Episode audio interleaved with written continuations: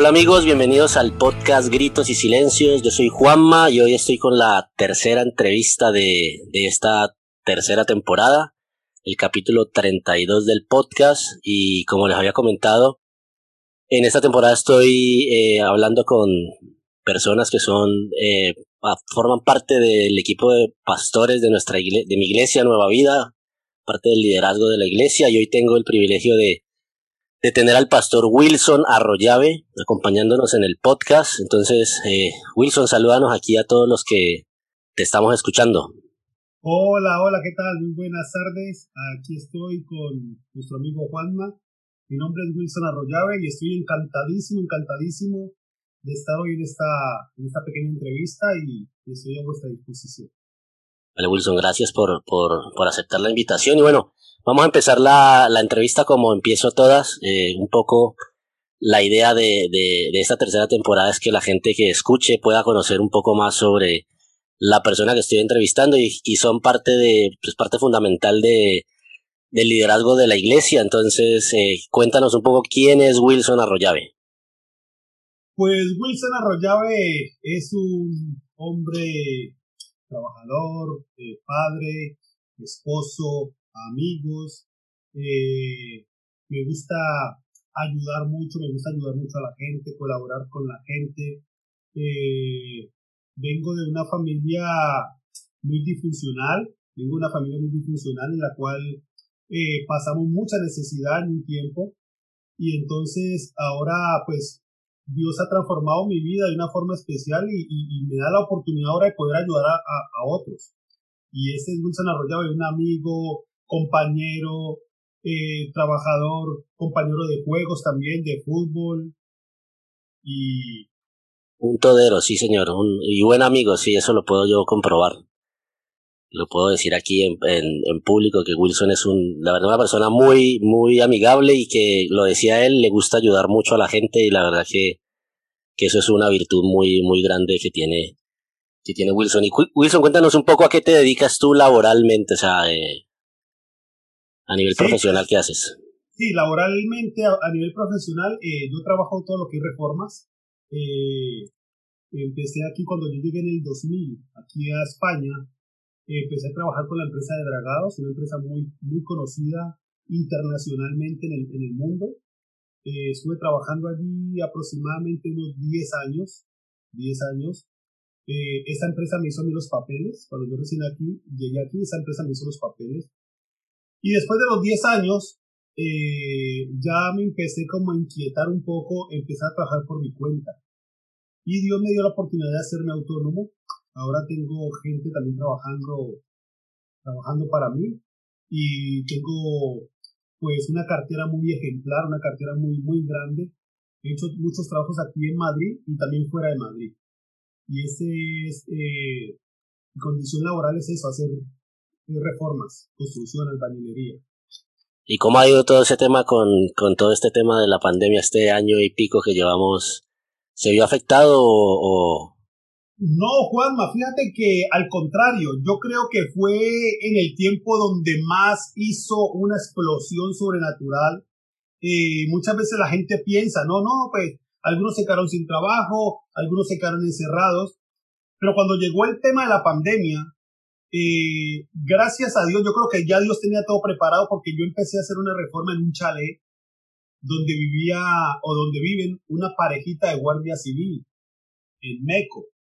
Y cuando llegó la pandemia esta, pues me salió esa reforma y literalmente estuvimos prácticamente encerrados una semana, la semana crítica donde nadie podía salir, pero ya de ahí para allá la, eh, la, parejita de Guardia Civil me dieron un permiso de circulación para yo poderme mover, porque claro, no podía parar la reforma y desde ahí se disparó el trabajo impresionantemente.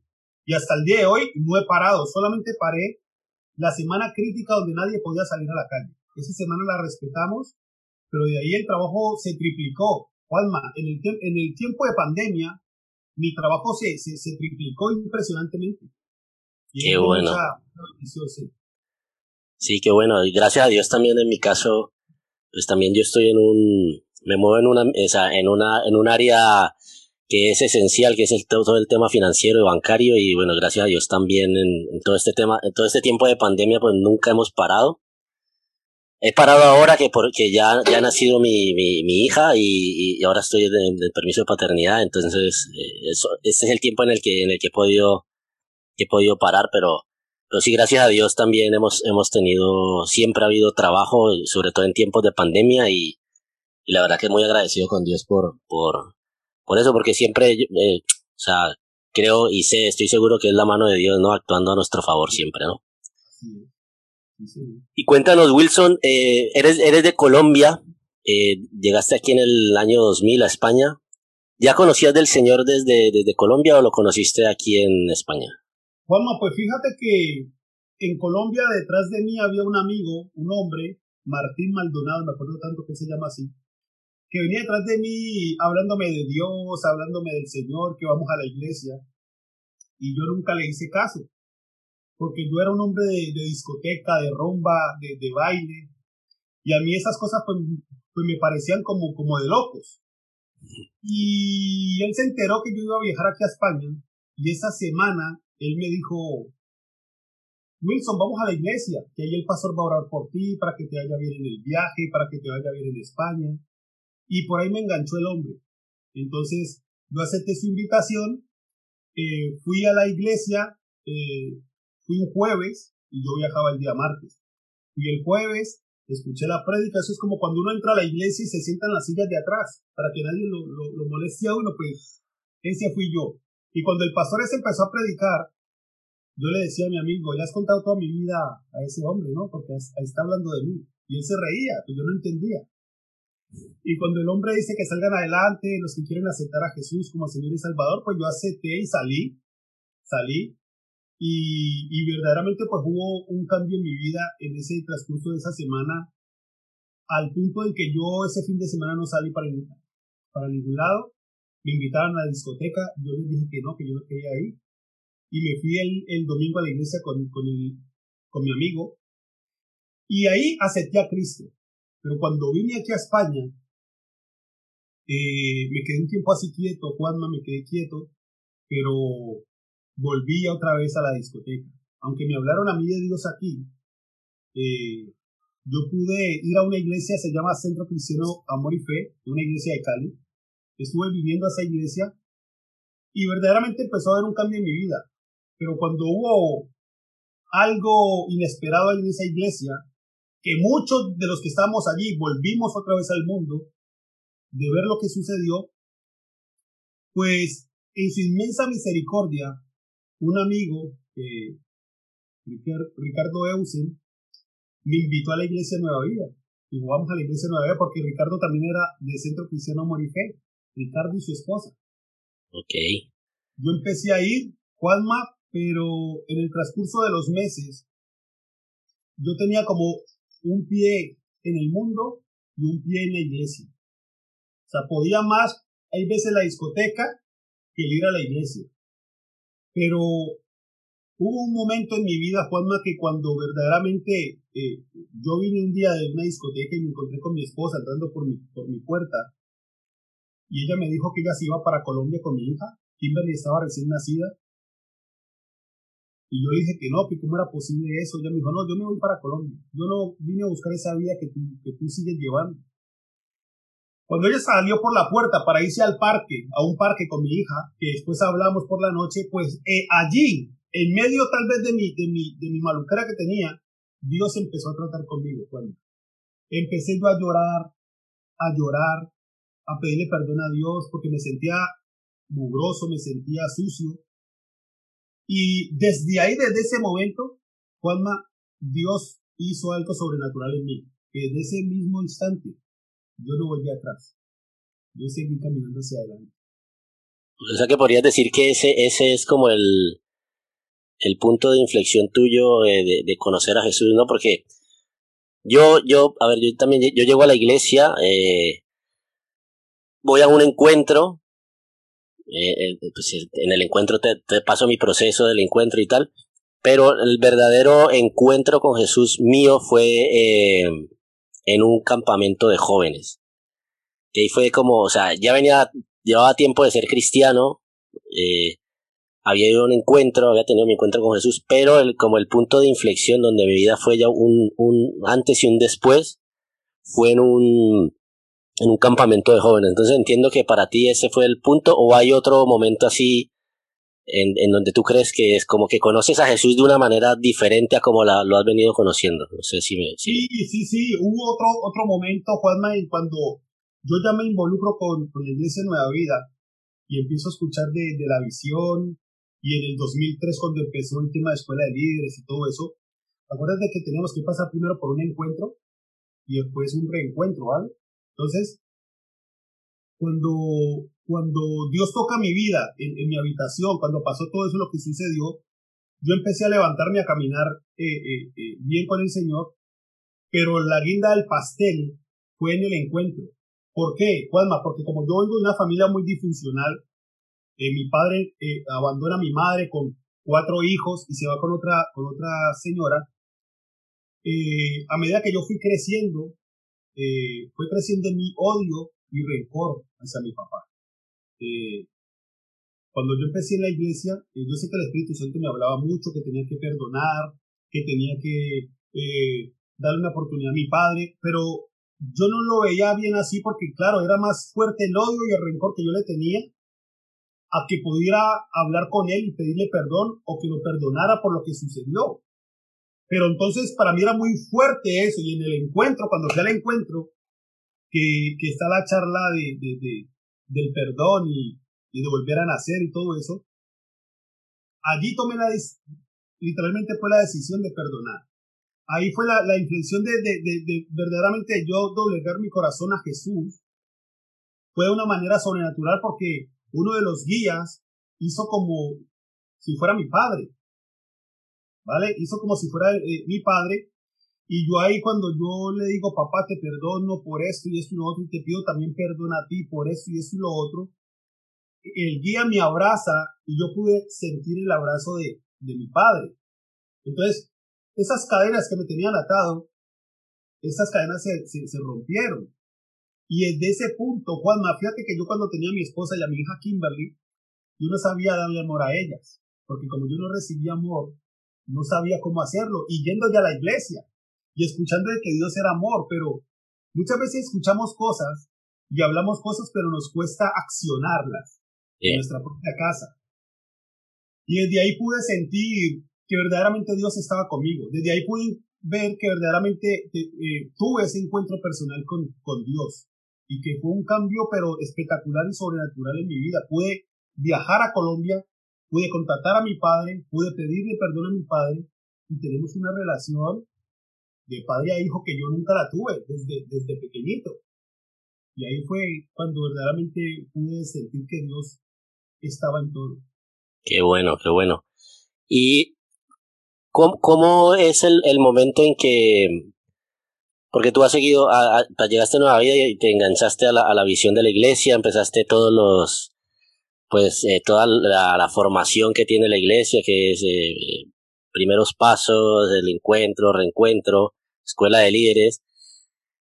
Y ahora estás en el equipo pastoral. ¿Cómo fue ese, ese o, cuándo recibes tú el llamado de, de Dios a, a, ser pastor y cómo es que cuando el pastor Tomás, pues, te dice que formes parte de, de su equipo? ¿Cómo, cómo es un poco el, proceso del, llamado? ¿Cuándo lo recibes? ¿Y desde que empezaste creías que ibas a ser pastor o cómo, cómo es el proceso? Juanma, eso fue un proceso, un proceso muy, muy bonito porque eh, lo que tú dices, ¿no? Eh, yo me enganché directamente a la, a la visión de la Iglesia Nueva Vida, aunque yo venía de una iglesia que habían pasado cosas, cuando yo llego a la Iglesia Nueva Vida, pues yo era muy un poco receloso. Yo no quería saber nada de grupos, de equipos, yo no, yo no quería saber nada de pastores yo le dije a mi esposa, yo voy a la iglesia Nueva Vida, pero yo voy a escuchar y, yo no quiero saber nada de nadie, ¿vale? Yo iba y la palabra me entró, la palabra entró a mi corazón, eh, empezaron a hablar acerca de la visión de la iglesia Nueva Vida y yo dije, pues, eso me gusta, eso me gusta.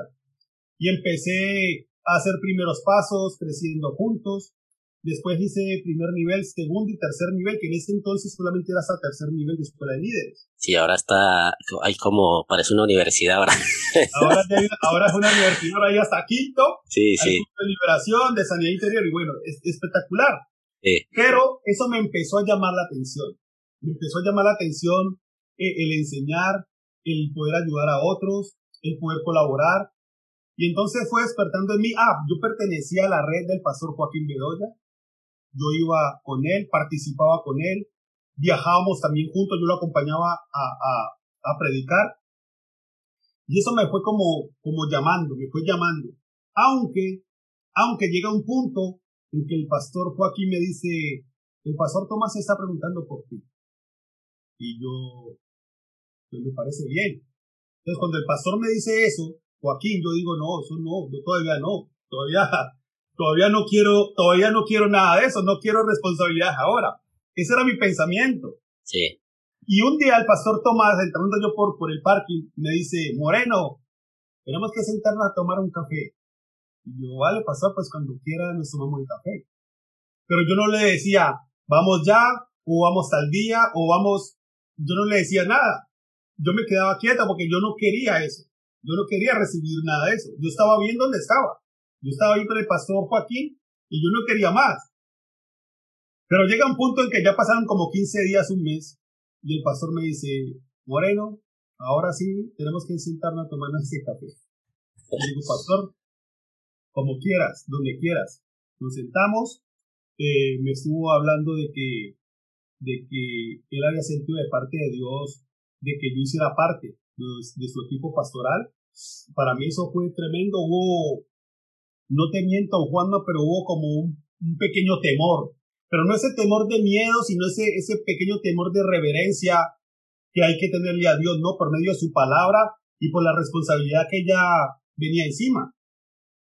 Entonces, yo dije, pastor, yo lo acepto. Yo siento paz, siento tranquilidad, me gusta colaborar, me gusta ayudar y yo estoy disponible.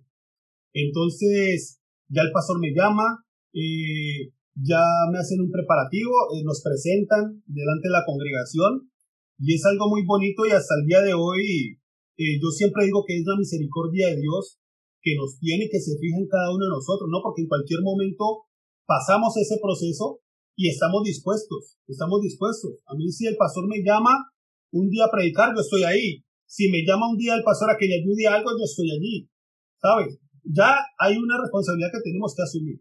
Y, el tener el corazón de, pastor, el, corazón de amigo, el corazón de poder colaborar, de quitarte tal vez un bocado de comida de tu boca para dársela a otro, eso a mí me, me encanta y me llega. ¿Por qué? Porque yo no lo tuve cuando pequeño. Pasamos mucha necesidad, Juanma. Entonces ahora que el Señor me bendice, ahora yo estoy dispuesto a ayudar. Porque en cuanto más Dios me dé, yo más también doy. Claro. Bueno, habla mucho de, de, de, de, tu corazón, eso que nos acabas de, de contar. ¿Y cómo haces? Porque eres empresario, tienes tu propia empresa. ¿Y cómo, cómo haces para, para mezclar las dos cosas? El, el, el pastorado que requiere tanto tiempo, estar pendiente de las personas, requiere su, su tiempo pero también tienes la responsabilidad de tu empresa, de, de, mantener tu empresa, de mantener eh, tu familia. ¿Cómo, cómo haces para, para complementar esas dos cosas que yo, yo soy una persona que me cuesta mucho organizarme. A veces no tengo muchas cosas que hacer, pero a veces creo que no tengo tiempo para nada y me cuesta mucho organizarme, pero quiero que me cuentes tú cómo haces para, para compatibilizar el, el, tema laboral con el tema ministerial, que creo que es complicado en este, en, en, en aquí, en, aquí en España que estamos casi todo el día trabajando para, pues para mantener nuestra casa y aparte tener esa responsabilidad de pastorear eh, y ser parte de un equipo pastoral de una iglesia como Nueva Vida, que es una de las iglesias más grandes de aquí de,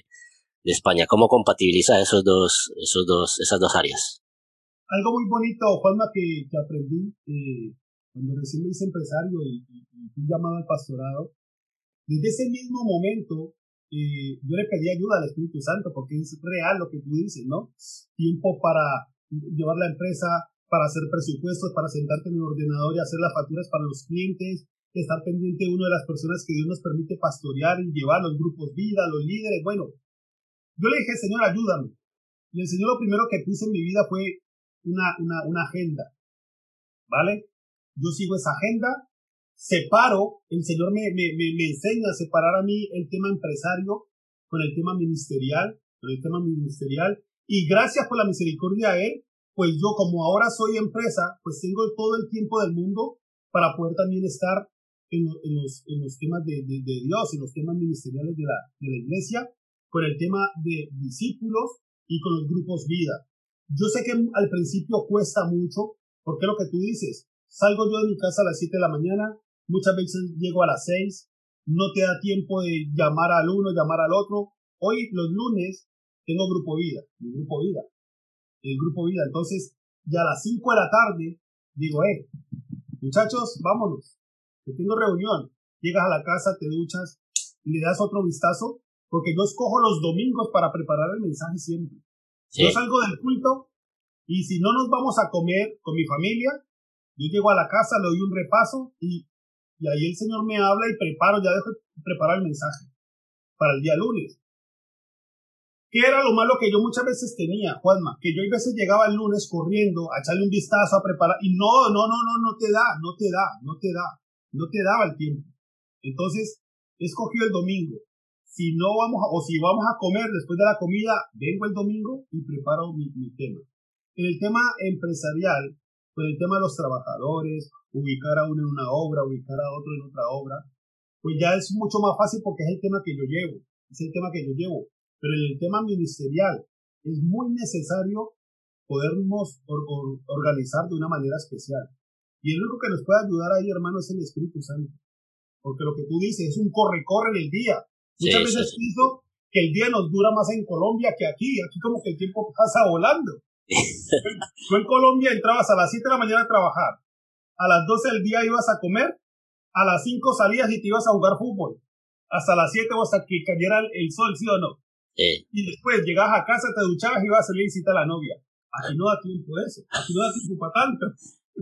Y aquí el día, aquí los días pasan bola, no sé qué es lo que pasa, pero pasan, a prisa. a mí, a mí es una de las cosas que más me cuesta eh, el organizarme, pero, pero estoy, estoy aprendiendo a llevar el tema de una agenda, intentar eh, pues ponerme metas diarias para, para poder avanzar y bueno, eso está muy, muy, muy, muy guay lo que nos, lo que nos cuentas.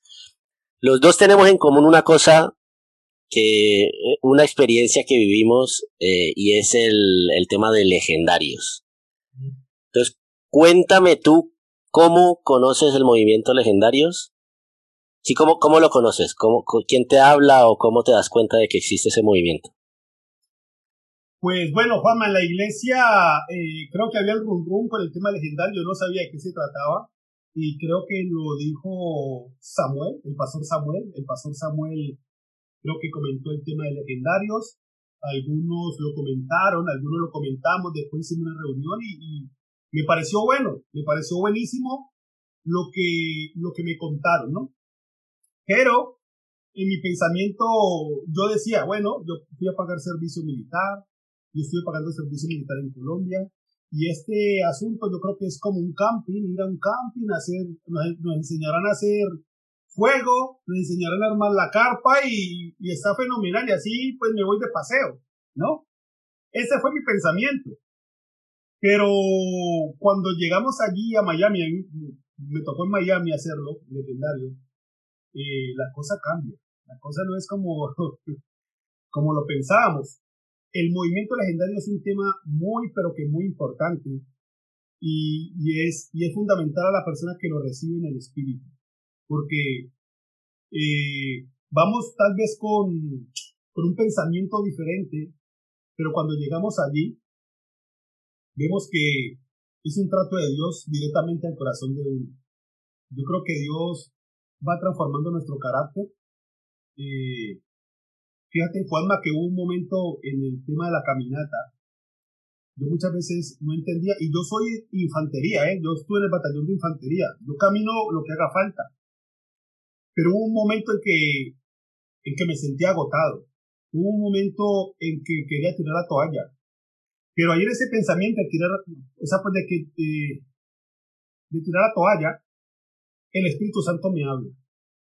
El Espíritu Santo me habla y trae a memoria a mi familia, a mi esposa y a mis dos hijas. Yo al principio no lo entendía. Yo seguía caminando y en cada paso que daba venía mi familia, mi familia, mi familia. Y después de, del descanso que tuvimos en la carpa, que tuvimos que armar la carpa, me metí en la carpa y aún cansado, fatigado, el Espíritu Santo me hablaba y me decía de que de que no necesariamente yo era responsable con solo ir a trabajar y traer el alimento o el dinero a casa, sino en ponerle también atención a mi esposa y a mis hijas. Y yo decía, wow, Dios mío, ¿cómo es esto? Y muchas veces pasa, Juanma, de que nosotros los hombres o los cabezas de hogar o los sacerdotes del hogar creemos que por ir a trabajar y traer el sustento y el dinero a casa está todo arreglado.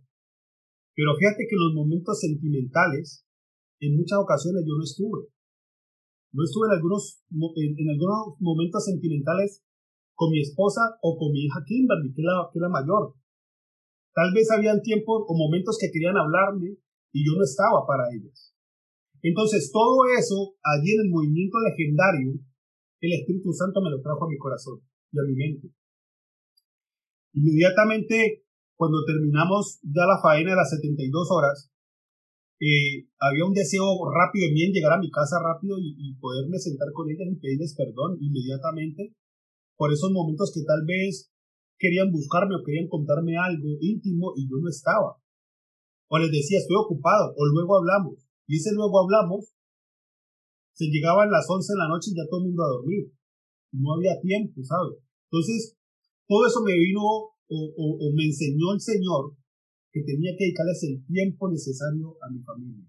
No importaba dónde estuviera, no importaba si tenía algún, algún, alguna agenda ya estipulada, cuando ellas necesitaran el tiempo, yo poder estar allí para poder hablarlo.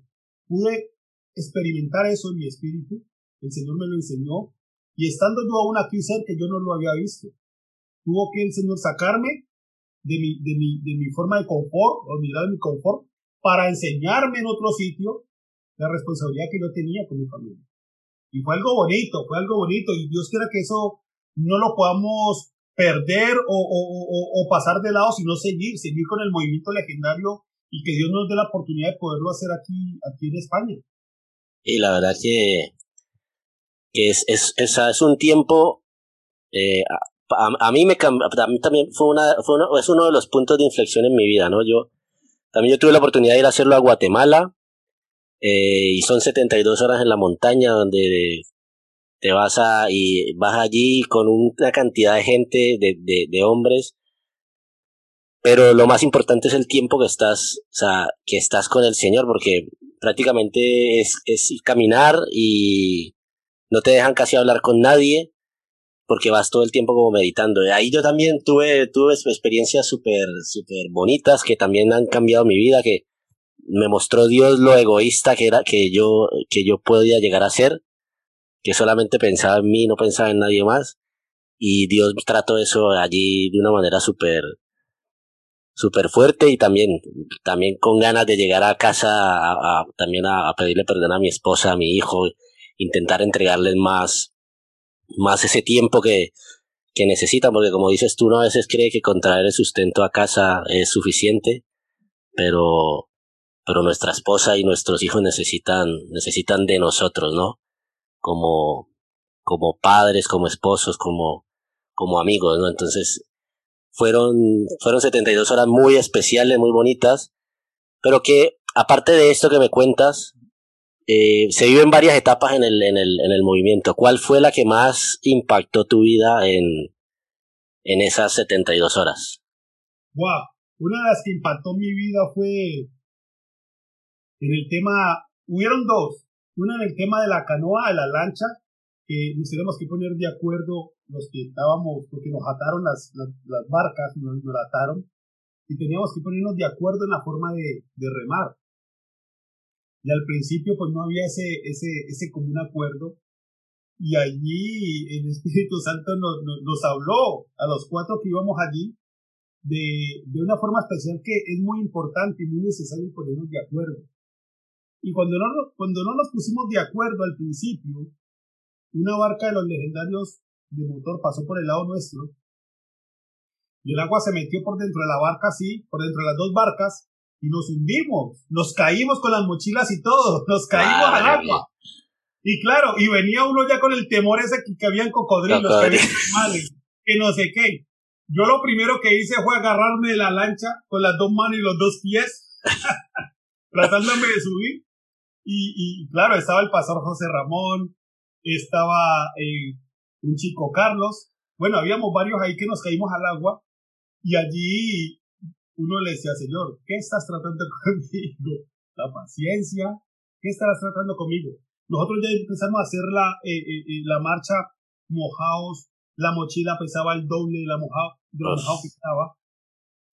Pero el momento que verdaderamente impactó mi vida fue al finalizar, cuando no solamente a levantar ese tronco y llevar ese tronco caminando unas varias millas, sino cuando nos pudimos ya sentar en la mesa del Señor a compartir esa cena, como diciéndole el Señor a uno, hijo, lo has logrado, bienvenido a la mesa del Señor. O sea, un tiempo espectacular, un tiempo bonito. Eh, eh, es muy bonito que te entreguen la gorra, la camisa, pero lo que tú has vivido allí, esas 72 horas en la montaña, que el Señor trata con nuestro carácter, que saca nuestro ego, que saca lo que realmente somos por dentro, que lo saca y te transforma. Eso es espectacular. Eso es espectacular para mí. Sí, la verdad que sí. A, mí también uno, uno de los de los momentos que, que más me impactó a mí que y que yo me acuerdo y cada vez que lo cada vez que lo recuerdo me dan ganas de ponerme a llorar por el por lo que sentí yo en ese momento. Es la parte de los de, del, del tronco que ya casi finalizando eh, fue también uno de los momentos más más impresionantes y más impactantes para mi vida porque porque ese momento eh, casi o sea, todo todo el recorrido eh, vas tú con la tribu pero ese momento es tú y el señor.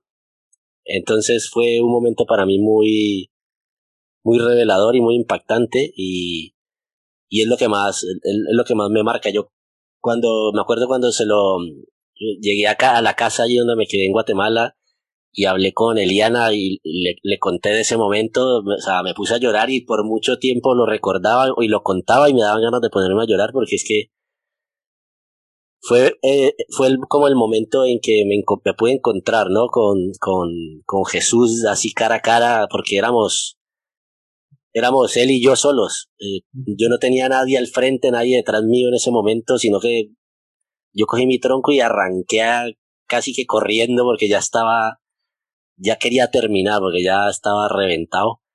Y fue ese momento como, como que lo que más, lo que más impactó, impactó mi vida, aparte de muchas cosas, ¿no? También cuando llegas al final y, y es el tiempo de compartir con todos, pues es todo muy, muy, muy especial, ¿no?